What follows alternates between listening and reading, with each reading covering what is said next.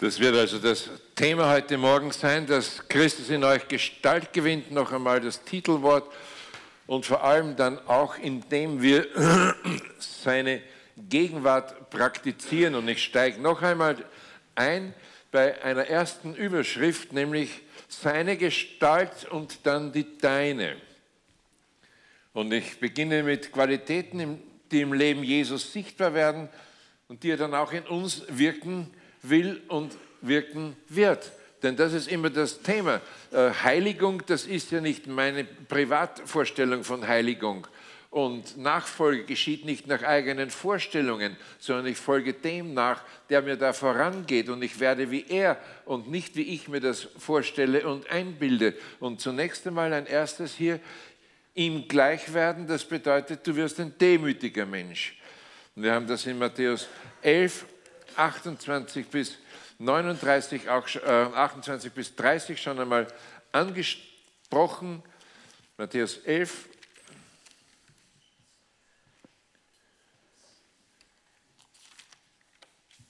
Kommt her zu mir, alle, die mühselig und beladen seid, ich will euch erquicken. Nehmt auf euch mein Joch und lernt von mir. Ich bin sanftmütig und von, Herz, und von Herzen demütig. So werdet ihr Ruhe finden für eure Seelen. Mein Joch ist sanft, meine Last ist leicht. Und das bedeutet zunächst einmal eine ganz einfache Sache. Gott wird in deinem Leben sehr viele Dinge an dir vorbeiführen, lässt dir vieles begegnen, um dieses Ziel Demut zu erreichen. Demütig zu werden wie Christus. Christusähnlichkeit ist eben nicht haben wollen und herrschen und thronen, sondern Christus haben, das heißt sich beugen können, klein werden können, sich nicht aneignen und besitzen, sondern ihm gleich sein im Dienen. Und so wie er in seiner Zuneigung und Zuwendung zu den Kleinen und Geringen war, in seiner liebevollen Annahme der Schwachen, in seiner Verliebtheit in das Unbedeutende, so wirst du auch werden. Das nimmt er sich vor. Und wir dürfen nicht übersehen, er war der Höchste, der Sohn des Allerhöchsten, der König, dem alles eigen ist. Und dieser Größte von allen, der war sich dann nicht zu schade, nachdem der Vater alles in seine Hand gegeben hatte, ihm alles übergeben hatte, der war sich nicht zu schade, aufzustehen und sich Sklavenschutz umzubinden und Wasser in ein Becken zu gießen und den Jüngern die Füße zu waschen. Das ist Gott in Reinkultur. Nicht das dämonische Zerrbild Satans, der uns Gott vormacht als Tyrannen, Diktator und Unterdrücker. Gott dient, Gott ist Diakon, Gott ist Gott auf den Knien. Und er kam, um zu dienen und sein Leben zu geben. Und Epheser 5 werdet ihr noch dahin kommen, wenn ihr in dem Brief weiterarbeitet.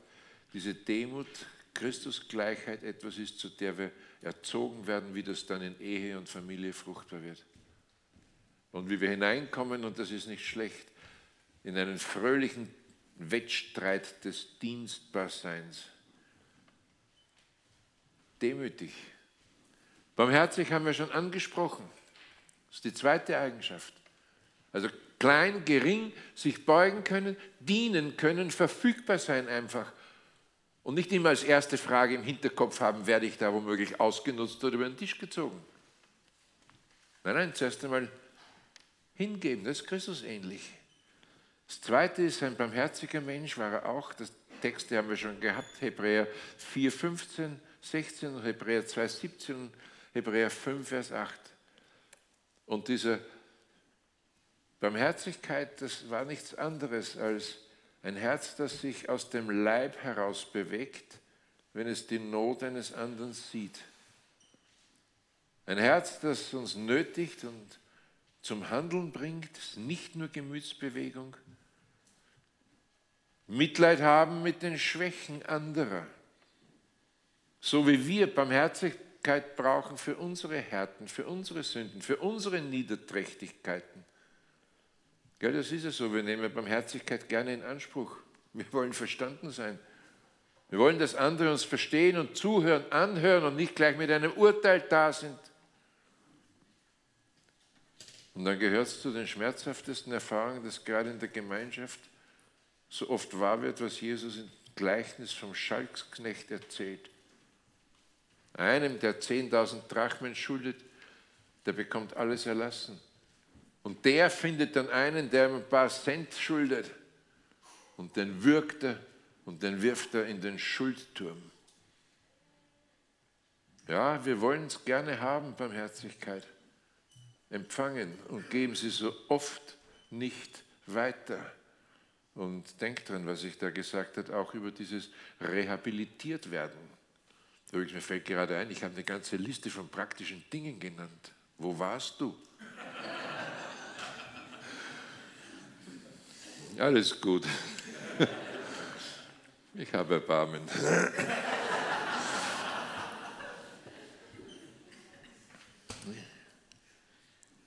Wir wollen sie gerne haben, aber wir geben sie so oft nicht weiter. So eine Einbahnstraße in Anspruch nehmen, aber dann hart und bitter werden, statt weich sein, anrührbar. Christus gleich sein heißt, du wirst barmherzig. Übrigens, Barmherzigkeit, so diese Wärme und Herzlichkeit, die da auch drin steckt, auch dem Schwächsten gegenüber, die ist dann so taktvoll, dass ihn seine Schwäche nicht einmal merken lässt. So, jetzt habe ich den Salat auf. Ne? Aber man nimmt sich an, beugt sich zu ihm. Und ich bleibe auch bei dem. Das größte Werk der Barmherzigkeit ist nicht Brot für die Welt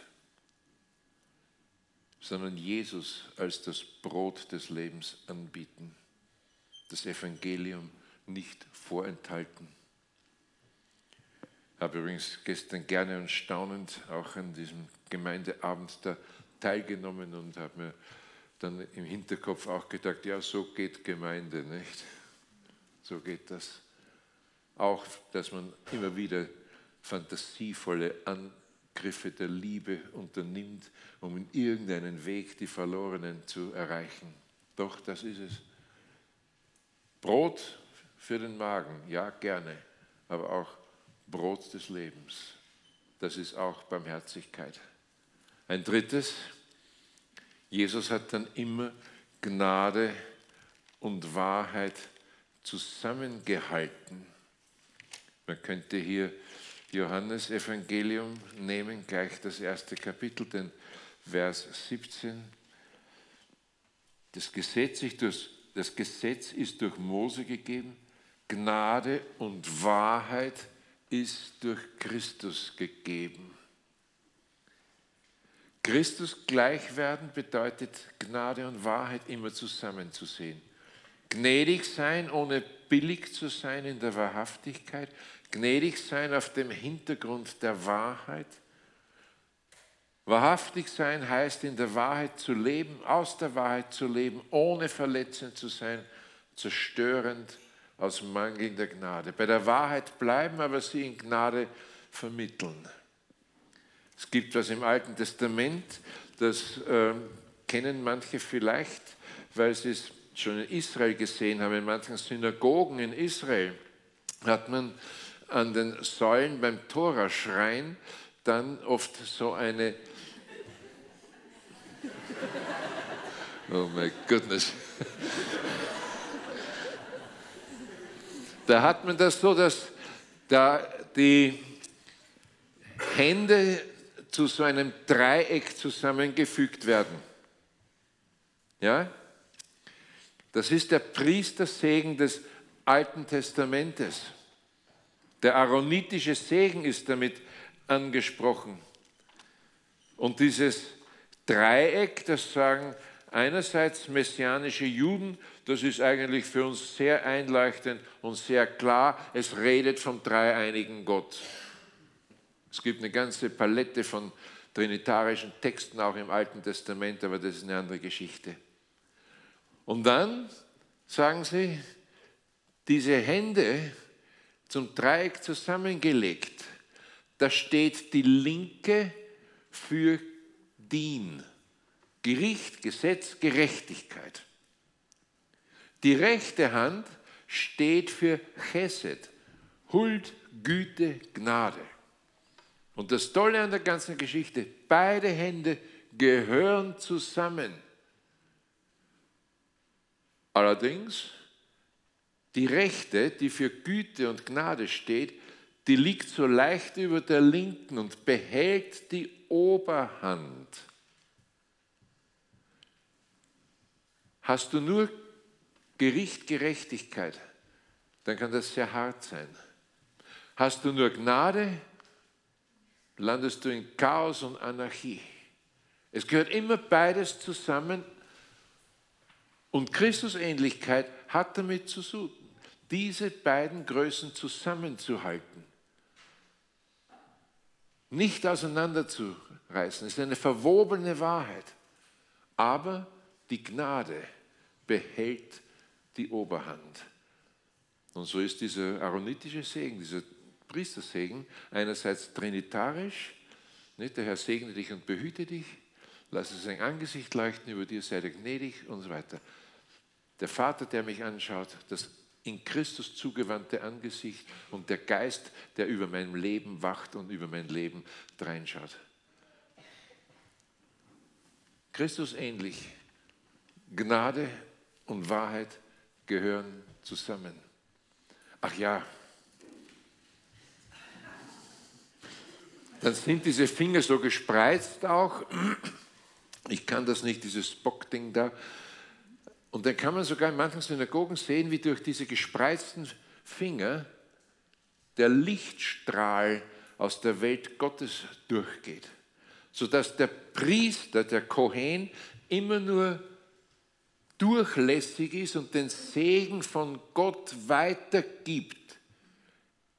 Nein, nicht er segnet so sehr, sondern er ist durchlässig und spricht den Segen Gottes zu. Und das heißt auch auf Deutsch, kein Priester, kein Kohen, kein Prophet, kein Apostel, kein Lehrer, kein Hirte hat die Erlaubnis, etwas zu segnen, was Gott nicht abgesegnet hat. Da, da kriegen wir Mordsbrösel immer in unserer Zeit und in unserer Geschichte. Gell? Wir denken, wir können einfach segnen und basta.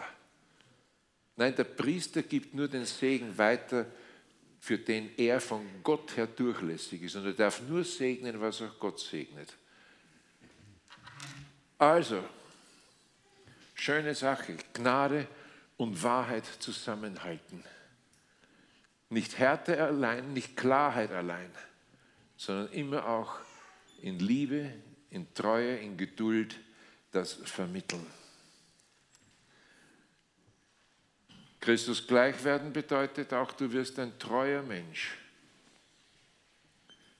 In der Offenbarung haben wir an mehreren Stellen diesen Titel für Jesus, treu und wahrhaftig, der treue Zeuge. Ein großer Titel für Jesus. Er ist der Treue und das heißt Verlässlichkeit in jeder Hinsicht. Treue heißt Verpflichtung eingehen und einhalten, Beziehungen eingehen und aufrechterhalten, auch wenn sie manchmal schwer sind, auch wenn der andere manchmal lästig ist, auch wenn er gerade mal stört, auch wenn er schwierig ist, auch wenn er stinkt und wenn er schmutzig ist. Treu bleiben, nicht aufgeben, den anderen nicht drangeben und preisgeben, sich nicht zurückziehen, wenn eine Sache zu heiß oder zu mühsam geworden ist an seiner Seite bleiben und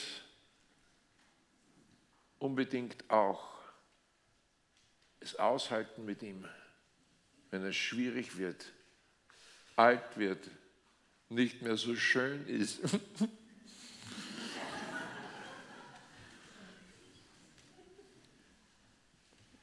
Einfach den anderen nicht hängen lassen. Es ist interessant, wir werden zu treuen Menschen, indem Gott uns in einer unwandelbaren Treue begegnet. Und ich habe es gestern gesagt, sind wir untreu, bleibt er doch treu. Er kann sich selber nicht verleugnen.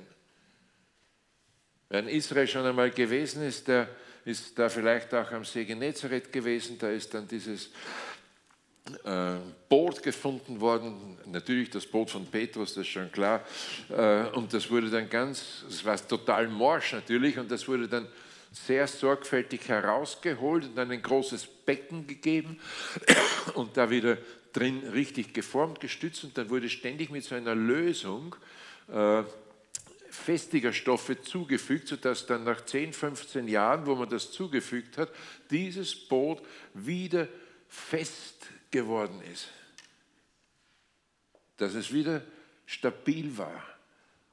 Und treu wirst du, indem Gott sich dir ständig in Treue hinzufügt, dir treu bleibt, dich nicht hängen lässt, dich nicht fallen lässt.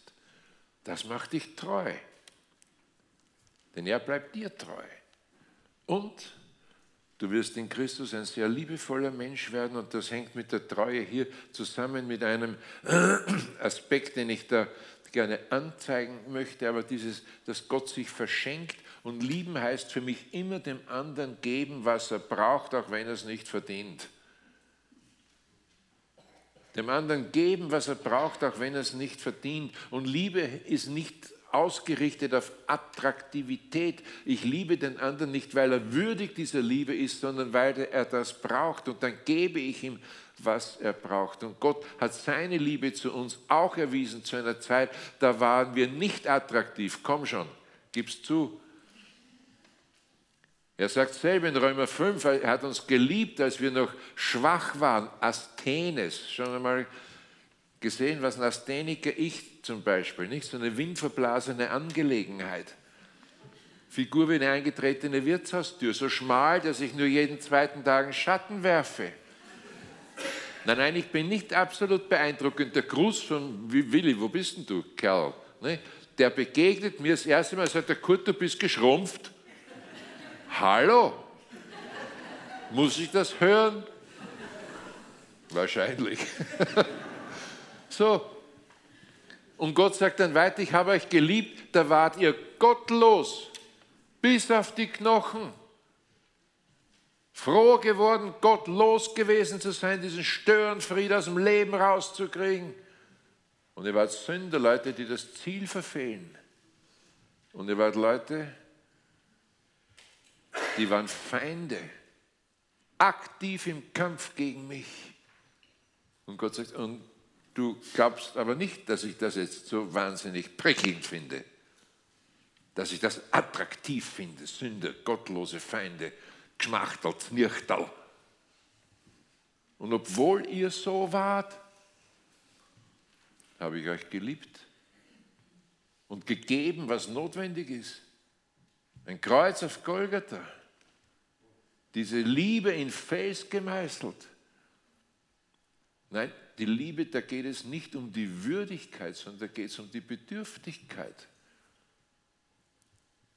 Gott liebt, weil wir es brauchen.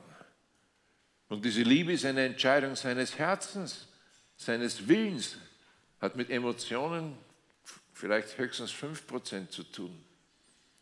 Und diese Liebe, die bleibt auch bei mir. Diese Liebe trägt auch in der Krise. Diese Liebe ist auch dann noch bei mir, wenn ich nicht lieb bin. Ne? Ein, zweimal in eurem Leben seid ihr schon nicht lieb gewesen, auch als Christ. Gebt's zu. Aber er liebt mich nicht, weil ich lieb bin. Und er liebt mich nicht, weil ich gut bin. Er liebt mich nicht, weil ich diene und weil ich ordentlich was aufstelle, deswegen werde ich nicht geliebt, sondern er liebt mich, weil er das in seinem Herzen entschieden hat. Es gibt ja Zeiten, nicht, da geht es uns gut. Und ich meine damit nichts anderes als Bibel lesen macht Spaß. Oh. Genesis, Exodus, das sind Räubersgeschichten, theologischer Eros, bei Levitikus, Opfergesetze, Wahnsinn. Es gibt Zeiten, da beten wir mühelos, lang anhaltend ausdauern, erfahren auch Gebetserhörungen. Es gibt Zeiten, da wachsen die Dinge. Kreis von 3 auf 13 auf 23. Oh, wenn es weitergeht, müssen wir teilen, 33 Leute. Reinheit klappt auch. No drinking, no dancing, no smoking, no commercial movies. Wer war gestern in der Disco da eigentlich? Gut so. Gutes Mädchen. Da klappt es mit der Reinheit. Und Spiritual Power ist auch da, nicht? Zungenrede zum Frühstück, Totenerweckung zum Mittag, am Abend kurz mal Sonnenstillstand. Ha ja. So, und jetzt kommt die Sache. Verlass du dich nicht darauf, das kann alles in die Krise kommen, das kann alles ins Scheitern und ins Fallen und Stolpern kommen. Und wenn du denkst, Gott liebt dich, weil diese Dinge bei dir laufen, dann sage ich dir, es kann alles in die Krise kommen. Es gibt Zeiten, da liest du die Bibel nicht mehr gern. Das ist das langweiligste Buch auf Gottes Erdboden. Nicht? Und wenn überhaupt nichts mehr geht im Kreis, dann muss Offenbarung ran. Nicht? Vorzugsweise Kapitel 13 und der Strichcode und Brüssel und das Biest. Nicht? Und die Leute sagen, nicht schon wieder. Es gibt Leute, die haben Gebetsflauten. Du, da steckt jedes Gebet vielleicht maximal bis an die Decke und fällt dir wieder auf den Kopf. 30 Sekunden und deine Gedanken sind irgendwo. Und im Kreis fortlaufender Erfolg. Nicht? 30, 23, 13, na gut, dann haben wir wieder zusammengelegt und am Ende sagst du, ja, wenn zwei oder drei im Namen Jesu beisammen sind, ist er auch mitten unter ihnen. Oh, du singst das Kirchenlied, das die nordelbische Kirche am meisten schätzt, liebster Jesus, wir sind vier.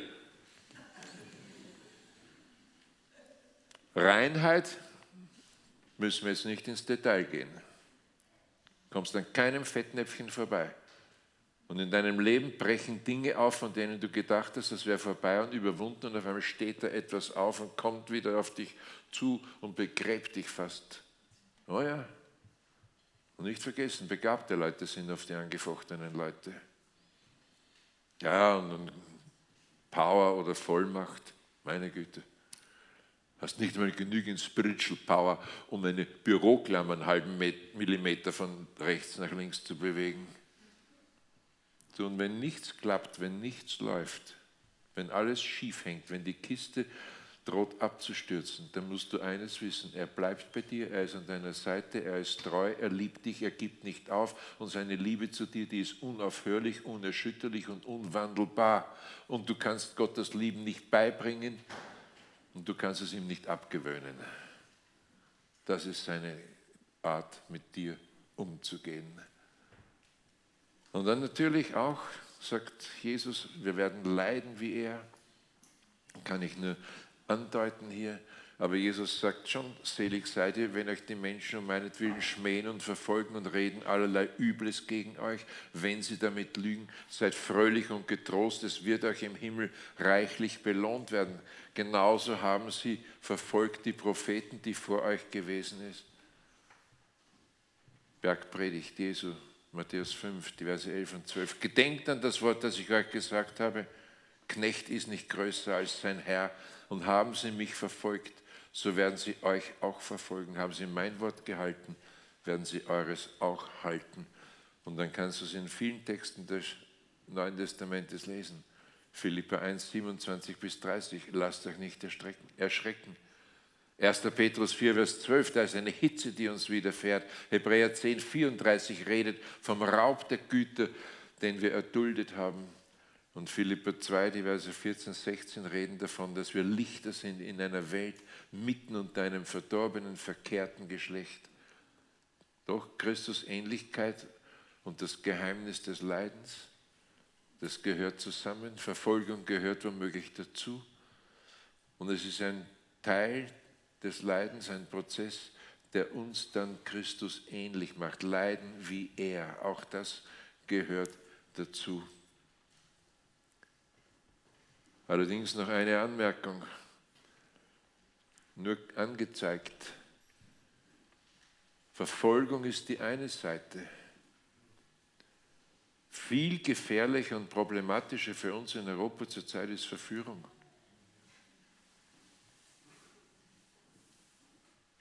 Schon einmal verführt worden? Hat es wehgetan? War doch eher schön. Verfolgung? das tut weh. Das war weniger lustig. Und man muss bei der Verführung nur eine Sache im Hinterkopf haben und nie übersehen. Vom Verfolger kann man sich abgrenzen. Das ist hart, brutal, schmerzlich, grausam. Das trifft den Leib, fordert das Leben. Dem Verführer verfällt man. Der raubt mir die Seele. Der zieht mich auf meine Seite. Und wisst ihr, was das Tolle ist? Den Verführer liebt man, man verfällt ihm. Und wer immer den Verführer angreift, der macht etwas madig, was mir eigentlich entspricht. Nicht, wenn ich heute über Verführung in der Theologie rede oder in der Ethik über Verführung rede, dass wir alles auflösen und alles erlaubt ist, dann greife ich etwas an, wo jemand sagt, aber das tut mir ja gut, das kommt ja meinen Bedürfnissen entgegen, das entspricht mir, das will ich ja. Warum musst du immer so negativ sein? Sage ich, ja, wenn die Schrift es sagt, dann bin ich negativ. Und ich weigere mich etwas zu erlauben, was die Schrift verboten hat. Aber wie gesagt, da gibt es dann Ärger. Ne? Der Verführer bekommt mein Herz. Der Verfolger nimmt mir maximal das Leben.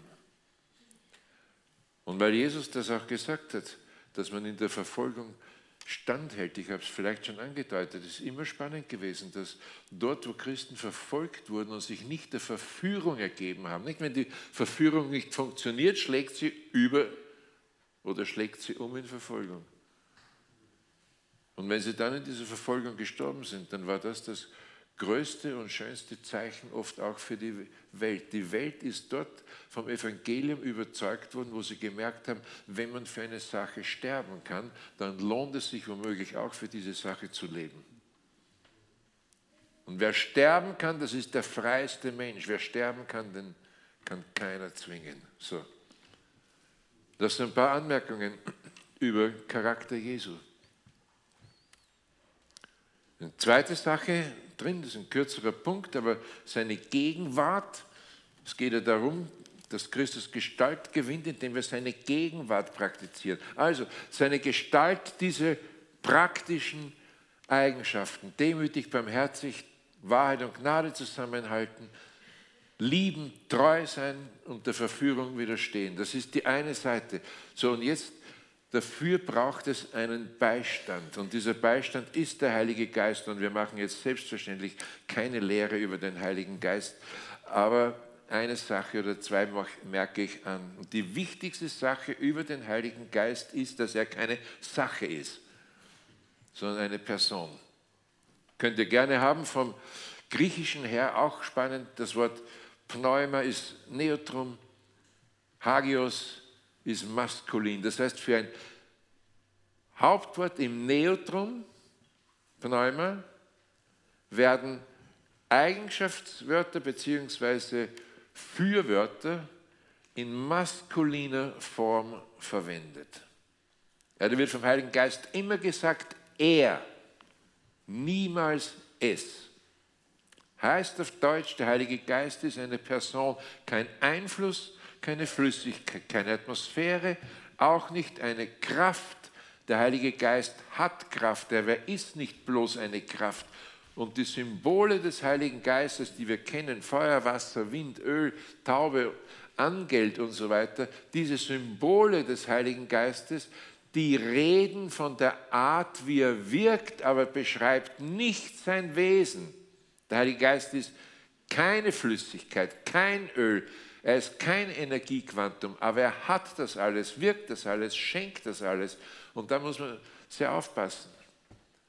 Wind, aber er ist kein Windhauch, aber er kann Wind machen. Also die Symbole reden von seinen Funktionen, nicht von seinem Wesen. Er ist eine Kraft und das, äh, er ist jemand, der hat Kraft und dann ist die Geschichte natürlich die, nicht ich habe ihn, sondern er ergreift Besitz von mir.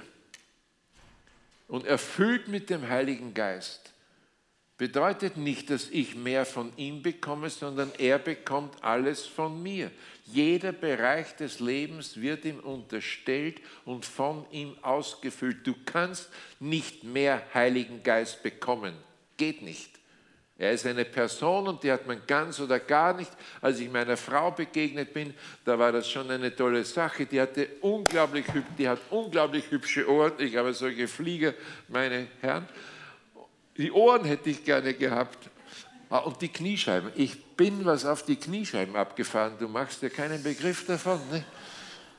Hat die gesagt, nee, du kriegst nur alles, was zwischen den Ohren ist und du kriegst alles nur, was unten und oberhalb der Kniescheiben ist. Brutto für netto. Ich bin Person, ganz. Ich bin nicht in Teilen zu haben, der Heilige Geist ist nicht auf Raten zu haben, man kriegt ihn nicht in Portionen, er ist immer ganz oder gar nicht da. Und die Frage ist nicht, ob ich mehr von ihm kriege, sondern ob ich ihm erlaube, in jeden Bereich, Winkel meines Lebenshauses, dass er da hinein kann und dass er da mitreden kann und dass er da gestalten kann. Das heißt, die Frage ist nicht, ob ich mehr von ihm bekomme, sondern ob ich ihm zulasse, dass er jeden Bereich meines Lebens erfüllt. Wir haben ja dann auch Leute bei uns am Schloss immer wieder gehabt, das ist die falsche Frage, ich weiß. Aber wie ist denn das, dass ich sage, wie ist denn das jetzt bei euch so mit, warum seid ihr gekommen? Das sollte man gestern nicht fragen, was wollt ihr denn hier? Ne? Und dann kam natürlich standardmäßig Antwort, auftanken. Falsche Antwort. Ich weiß, was Sie meinen. Sie wollen bei uns ausschlafen. Zumindest bis halb acht. Jemand anderer soll kochen. Und man kann die Kinder im Kinderprogramm abgeben und bekommt sie am Abend schlafend wieder zurück. Und jemand macht mir ein Programm und ich muss mich um nichts kümmern. Und, und, und. Eine Sache können wir nicht machen. Wir können nicht das Fahrzeug praktisch da den Stutzen reinknallen und euch dann auftanken mit Heiligen Geist. Er ist immer schon da. Das Einzige, was wir euch zeigen können, ist, wie man mit ihm lebt. Was wir zeigen können, ist, wie er mit euch zurande kommt, was er in eurem Leben bewirken möchte. Das können wir euch zeigen. Wie ihr euch wieder ihm mehr öffnet, zur Verfügung stellt. Das können wir miteinander lernen. Aber wir können euch nicht mehr geben, als ihr ohne dies schon habt. Es wäre eine ganz schwierige Ökonomie, sehr hochproblematisch, dass wir dann, wenn wir euch heimschicken, nicht, das Schloss liegt auf einem Berg oben, von nun an geht es bergab. Du in Nürnberg sind schon 17 Prozent vom Sprit verbraucht. Und wenn ihr dann nach einem halben Jahr wiederkommt zur nächsten Tagung, da leuchten überall nur noch die Lampen für Reserve kommt schon auf dem Zahnfleisch daher. Nein, wir können euch nicht auftanken. Als Person spricht er auch und eine bloße Kraft tut das nicht. Und er wirkt dann mit unserer Seele zusammen, kräftigt unseren Willen, verändert unsere Gefühle. So, und jetzt muss ich schweren Herzens einen Punkt auslassen, sonst kriegt ihr kein Mittagessen. Aber mir geht es als nächstes und letztes um eine schöne Sache. Wie macht man das jetzt? Mit ihm zusammen. Nicht? Wir sehen Jesus, das Vorbild, so ist er, das will er, da wirkt er, aber, und dann ist es das Seltsame, da gibt es Leute, die sagen, Christus ist in mir, hurra. Und die sagen, Jesus macht alles. Naja, aber dann schaue ich da ein bisschen näher hin und merke, es tut sich nicht wirklich viel. Hm. Jemand gesagt bei mir auf der Freizeit, ein paar Leute fallen ihm schon noch ein, die sagt, da geht seit Jahrzehnten nichts weiter. Und deren Bekenntnisse sind richtig sogar. Andere gibt es natürlich, die sagen, ja, es kommt ganz und gar auf mich an, ich muss es schaffen und scheitere natürlich. Außerdem werde ich davon müde und erschöpft. Also das ist die Frage. Trifft sich das nie? Strebt das immer irgendwie auseinander? Ist es immer entweder oder? Und ich sage natürlich, nein, natürlich nicht. Es kann zusammenkommen. Doch ich weiß, Jesus macht alles. Und dass sich dann nicht viel tut, das kann aufgehoben werden, denn es kommt auch ganz und gar auf mich an. Doch ich soll mit eingeschaltet sein. Es ist meine Verantwortung, wie ich von seiner Gegenwart Gebrauch mache. Das ist meine Verantwortung. Und nur um zwei Sätze zu dem ausgelassenen Punkt zu sagen, wir bekommen einerseits von Gott einen befähigten Willen, mit dem wir uns dann für ihn entscheiden können beim Gläubigwerden. Wir bekommen einen befähigten Willen, der uns eine Entscheidung ermöglicht. Und wir bekommen einen befreiten Willen, der uns jetzt als Christen es ermöglicht, den Geboten und dem, was das Neue Testament so an Imperativen hat, dass wir dem auch gehorchen können. Also wir werden nicht ausgeschaltet, sondern wir werden eingeschaltet. Es ist meine Verantwortung, wie ich von dem gegenwärtigen Christus Brauch, Gebrauch mache und damit das geht, habe ich einen befreiten Willen. Und weil ich ein schlichtes Gemüt bin, wie wir schon mehrfach festgestellt haben, äh, helfen mir einfache Bilder weiter. Das ist ein Boot, könnt ihr klar erkennen. Segel hätte es auch, Wasser wäre auch da. Bewegt sich halt nur nicht. Segeln ist dann was anderes. Das Boot ins Wasser lassen. Und jetzt wird es spannend. Das Wasser hast du nicht gemacht. Das Boot wurde dir zur Verfügung gestellt. Den Wind machst du auch nicht. Anmerkung, Fußnote. Wer selber versucht, Wind zu machen, dem geht bald die Puste aus. Deine Verantwortung allerdings, und das kannst du, Segel setzen und du darfst sogar steuern. So geht beides zusammen. Das Wasser ist da, das Boot ist da, der Wind ist da und deine Möglichkeit und dein Vermögen ist, dass du Segel setzt mit einem befreiten Willen und dann auch tatsächlich nach dem Steuer greifst und so. Fliegen wäre dasselbe, die Thermik machst du nicht. Dass die Luft trägt, das hast du nicht gemacht. Dass ein Aufwind da ist, das machst du nicht. Aber Flügel ausbreiten, das kannst du. Das kannst du.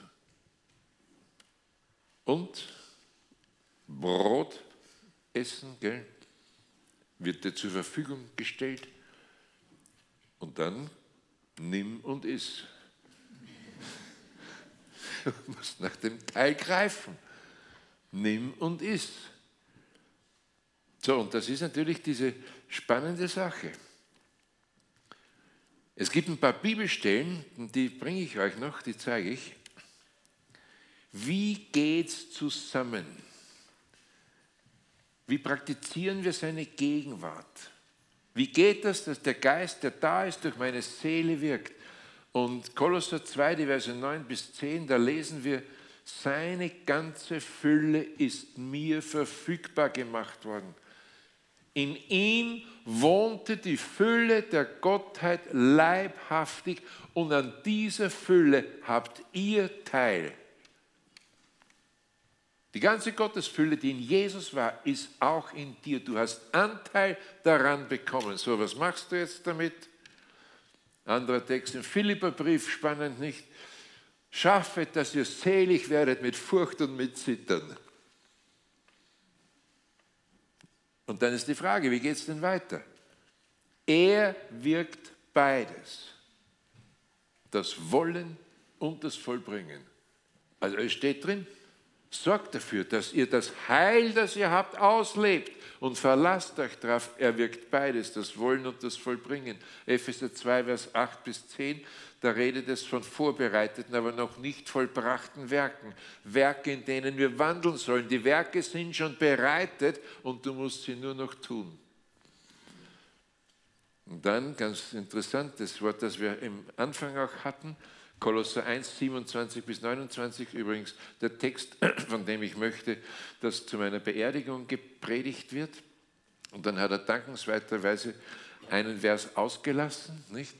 Christus, die Hoffnung der Herrlichkeit. Wir wollen nichts anderes tun, als jeden Menschen vollkommen in Christus darstellen. Und dann kommt ein klassischer Paulus, Ich ringe, oh ja, sagt er, ich ringe in der Kraft dessen, der kräftig in mir wirkt.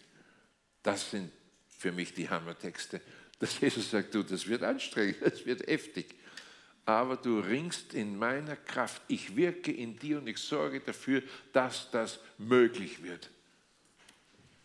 Galater 2,20, ich, aber doch nicht nur ich, sondern Christus lebt in mir, sein Leben gewinnt Raum in meinem Leben, sprechen wir noch drüber. Und dann eine Lieblingsstelle aus dem Römerbrief und äh, ihr könnt, ich fahre dann nach Mittagessen nach Hause und ich werde von äh, Pastor auch noch Begleitschutz bekommen, aber es ist so, dass eine korrekte Übersetzung dieses Textes nicht, wo wir immer lesen, Römer 8, 28, dass ich nicht verschussle. Wir wissen, dass denen, die Gott lieben, alle Dinge zum Besten dienen. Denen, die nach seinem Ratschluss berufen sind.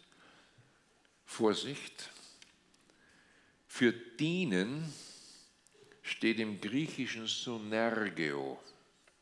Da steht nicht Duleio, da steht nicht Latraio, sondern da steht Synergio. Und Synergio heißt das Zusammenwirken von Personen. Und es könnte dieser Text wunderschön übersetzt werden, ist übrigens grammatikalisch und vom Vokabular her völlig korrekt. Wir wissen, dass Gott zusammen mit denen, die ihn lieben, in allen Dingen wirkt, dass das Gute oder Beste bewirkt wird, geschafft wird, zustande kommt. Und das ist etwas anderes als manchmal dieser Fatalismus. Nicht? Es muss ja alles zum Guten dienen. Womöglich ist das gar nicht gemeint. Gott wirkt mit dir zusammen, dass in allem das Beste herauskommt, weil du ihn liebst.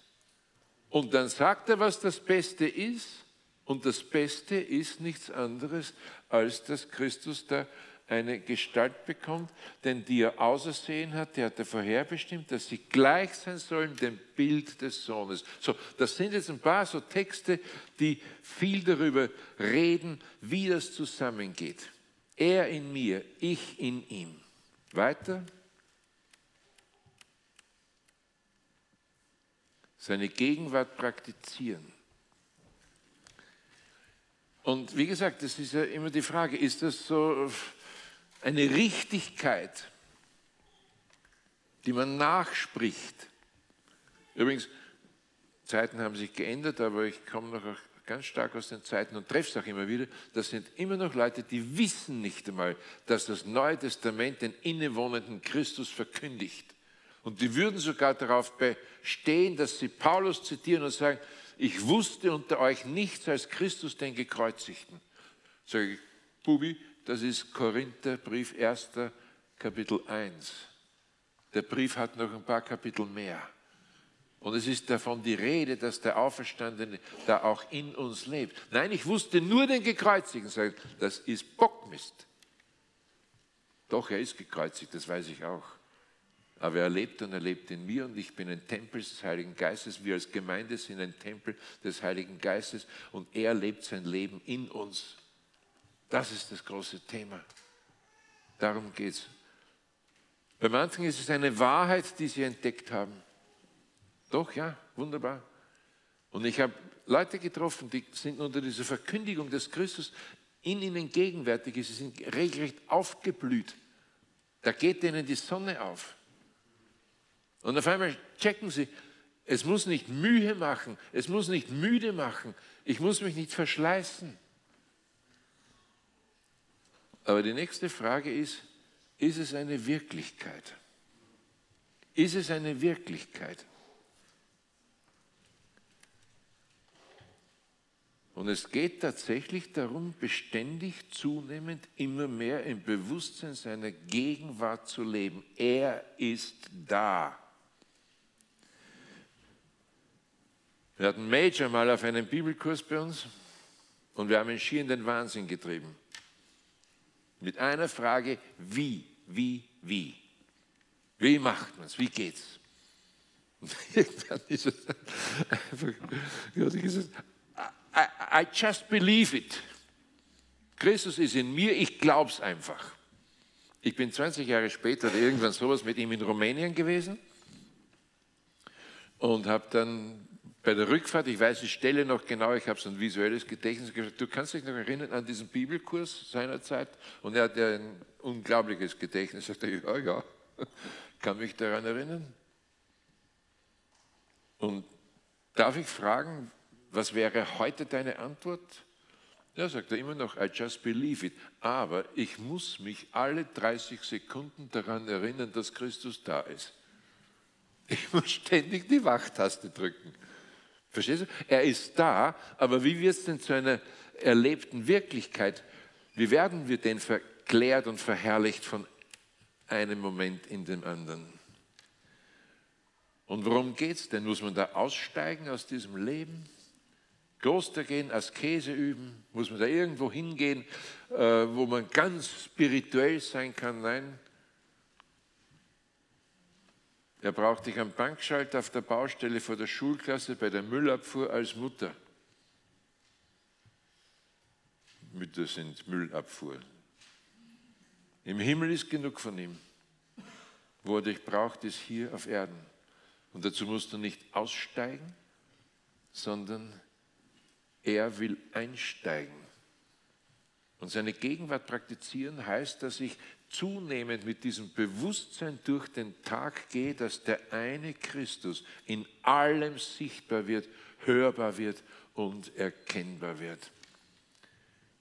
Fast in Klammern merke ich noch dazu an, wir bekommen nicht alle Kraft für eines.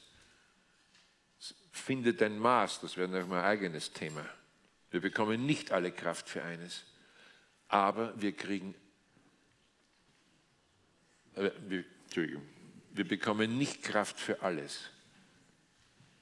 Und das ist nicht wahr, dass Jesus uns auf allen Wegen, die wir selbst gewählt hatten, nach allem Kram, den wir gegriffen haben, dass wir diese Dinge, da, dass uns die Kraft gibt, dieses überladene Leben zu handeln.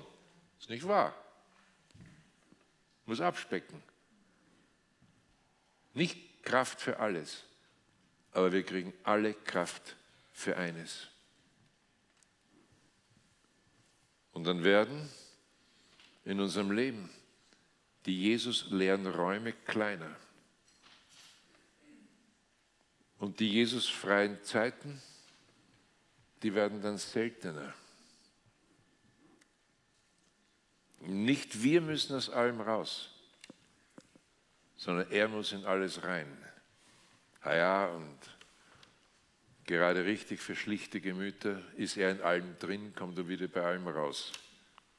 Aber so läuft nicht anders. Und wir tun dann die Dinge nach seiner Art, auf seine Weise und wir tun es aus seiner Kraft. So, und jetzt kannst anfangen, dein Leben durchzuführen deklinieren. Und das wäre oft so die Sache eigentlich, wenn man mal einen stillen Halbtag sich genehmigt. Dass man sagt, Herr, wie ist denn das in meinem Leben? Bist du da wirklich gegenwärtig oder greife ich da auf dich zu? Oder lebe ich wie die meisten, dass ich nur in der Früh auf Vorrat atme? Macht ihr das auch, gell? Auf Vorrat atmen. Nennt man stille Zeit. 20 Minuten Luft holen und dann was? Du, nach zwei Minuten bist du am Ersticken, nachdem du da aufgehört hast. Du kannst nicht auf Vorrat atmen. Brauchst ihn Moment für Moment. Manche gehen dann, damit sie wieder frische Luft kriegen, dann so auf einen Luftkurort. Das nennt man dann Freizeit. Nein, der Punkt ist nicht, dass man es auf Vorrat hat, sondern dass es permanent, gegenwärtig, beständig da ist. Sondern jetzt kannst du, wie gesagt, dein Leben durchdeklinieren und nimm dir Zeiten für stille Zeit, wo du merkst auch, wo du sagst, Herr, äh, nicht, dass ich ihn jetzt auf Vorrat kriege, sondern Herr, also irgendwie so wie ich in der Früh aufstehe und meiner Frau begegnet, das ist irgendwie vertrackt. Kennt ihr das? Aufstehen mit Jesus. Du, wenn ich alleine aufstehe, ist der Tag gelaufen. Ich brauche zwölf Minuten, bis ich feststelle, in welchem Universum bin ich denn angekommen. Und wenn meine Frau mich da schräg anredet, ihr Männer, ihr wisst, das holt ihr nie wieder auf, was ihr da drauf sagt. Der Tag ist gelaufen. Ich habe mit Jesus darüber geredet, er gesagt, gesagt, sag deiner lieben Frau, sie soll dich die erste Viertelstunde einfach in Ruhe lassen. Und ich kurve dann ziellos durch die Wohnung auf der Suche nach meinem ersten Kaffee. Schon langsam wird's. Schon langsam kommt was. Mit Jesus in Sitzungen gehen. Ich hasse Sitzungen, ehrlich. Ich liebe Besprechungen, wenn wir was besprechen und dann sind wir rechtzeitig wieder fertig. Aber so bis drei Uhr früh und den gleichen Krapfen reiten, also getretener Quark wird breit nicht stark, gell? Das muss man wissen. Und da bin ich nicht zu haben dafür. Ich musste aber viel in Sitzungen und Besprechungen sein. Und Jesus hat gesagt, wir müssen das regeln. Und ich bin immer allein in die Sitzung gegangen. Ich weiß, er wohnt in meinem Herzen, aber in der Sitzung war ich wieder allein. Bis mich jemand gestellt hat, der gesagt von dir geht überhaupt nichts Ermutigendes mehr aus.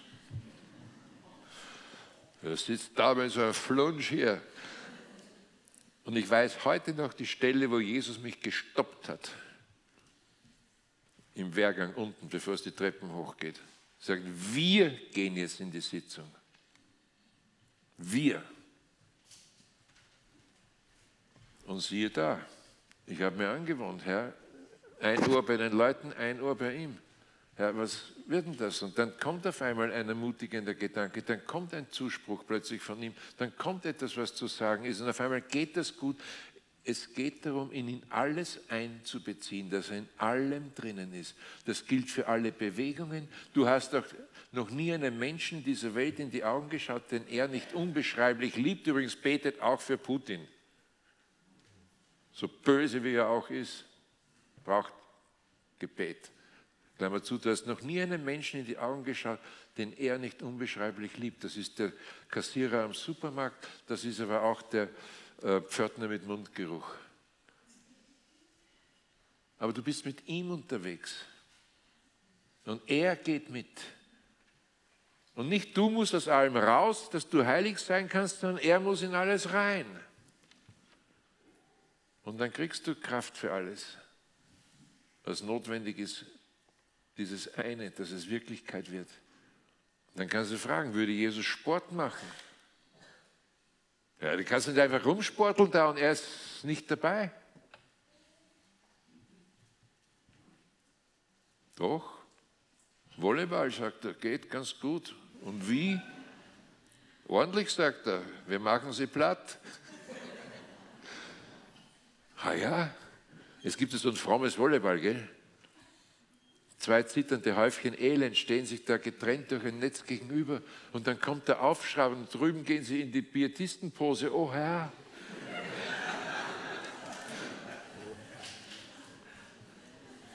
nee, sagt Jesus. Aufschlag kommt, baggern, stell rechts rüber, spiel über die Länge und du knallst die Kugel rein. Wenn es ihn trifft, selber schuld. Keiner wird gezwungen zu sporteln. Fernsehen.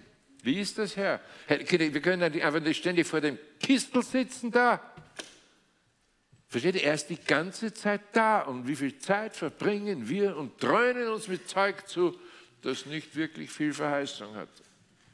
Ich gucke auch, keine Frage. Aber ich bin am Überlegen, was sehe ich mir an. Darf ein Christ überhaupt einen Fernseher haben? Haben wir gar nicht geklärt, die Frage, nicht? Ich weiß von einer Gemeinde bei uns im Salzburgischen, das ist herrlich. Und diese Gemeinde, da haben sie einen Prediger, der sagt, wenn du nicht sicher bist, ob du ein Fernsehgerät haben kannst, dann wenn du eins hast, dann nimm du dieses Gerät und geh damit in den ersten Stock deines Hauses hinauf, tritt auf den Balkon hinaus und befiehl ihn dem Herrn an.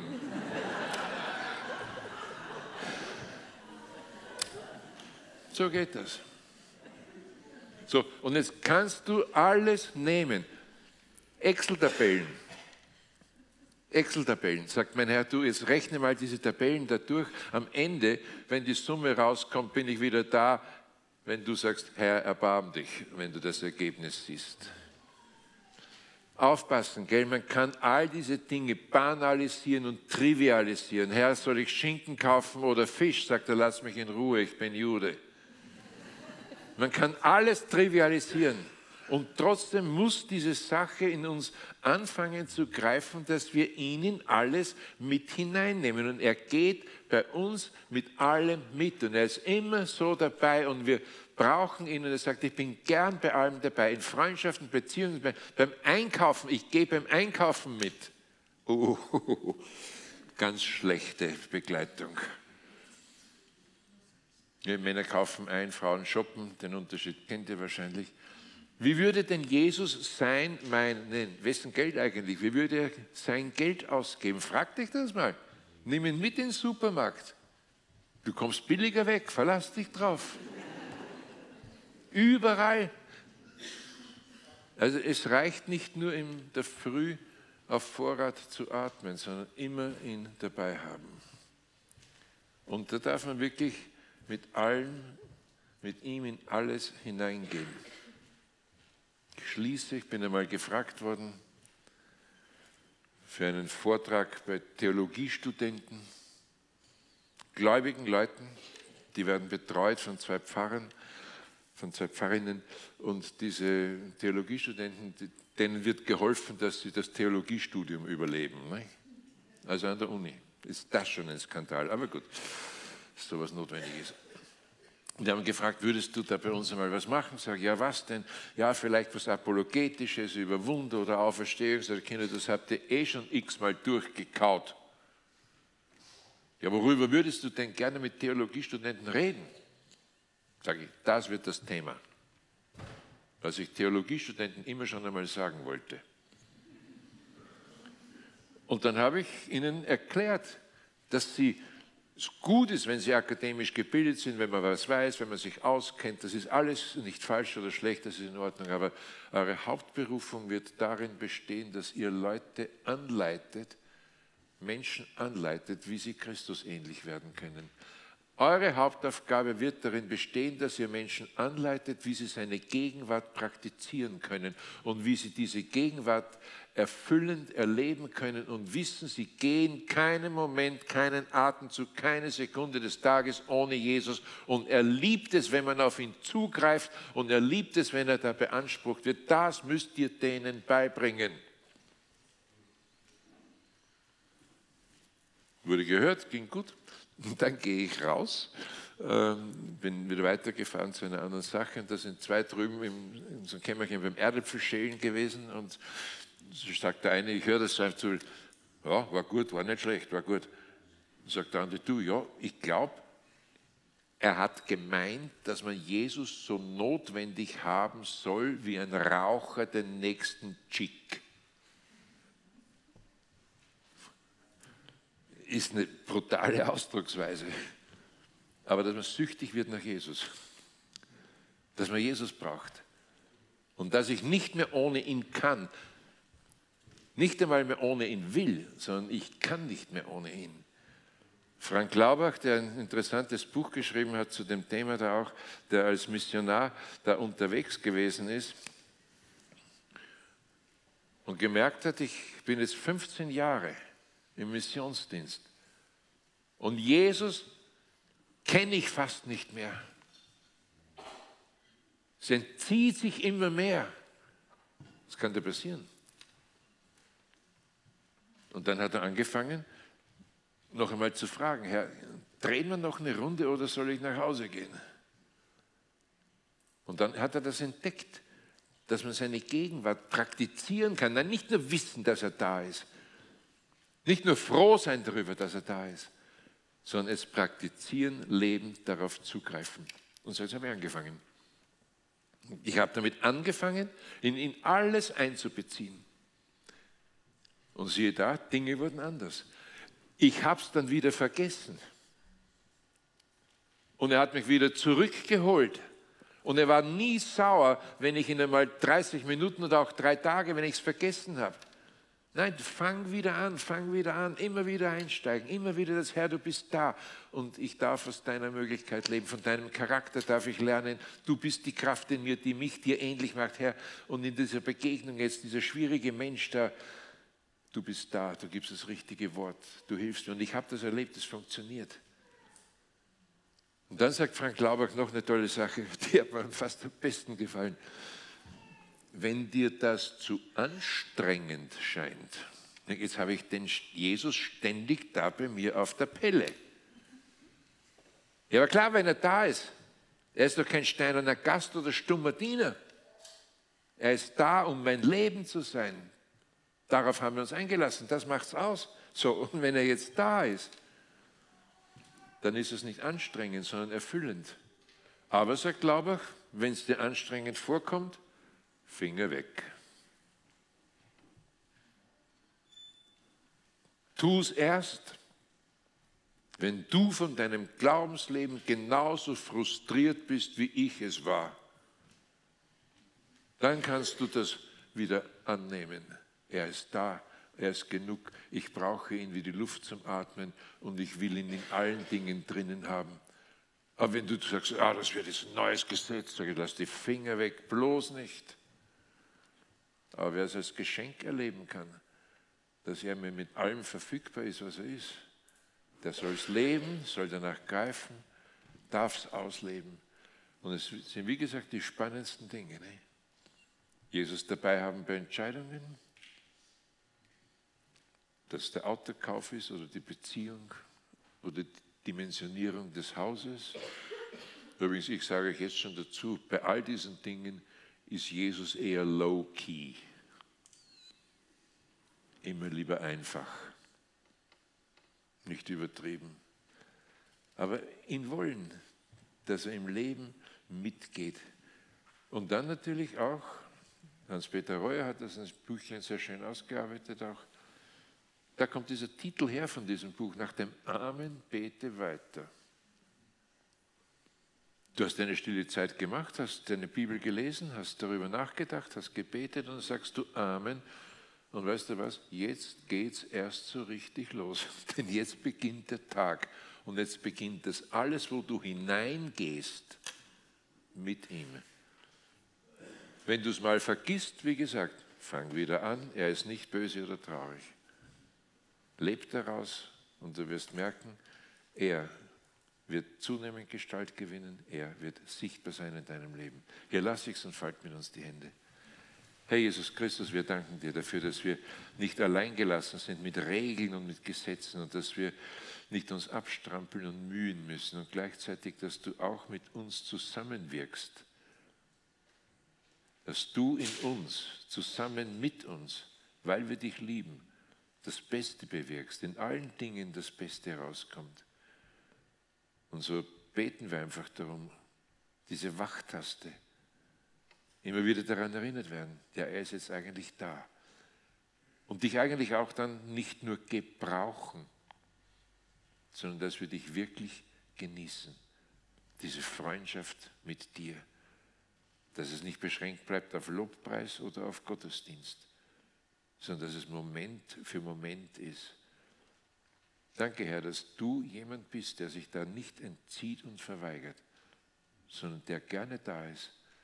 Und dass wir dich nicht irgendwo aufsuchen müssen, sondern dass du uns gesucht und gefunden hast. Dafür danke ich dir. Und du bleibst, bist gekommen, um zu bleiben. Amen.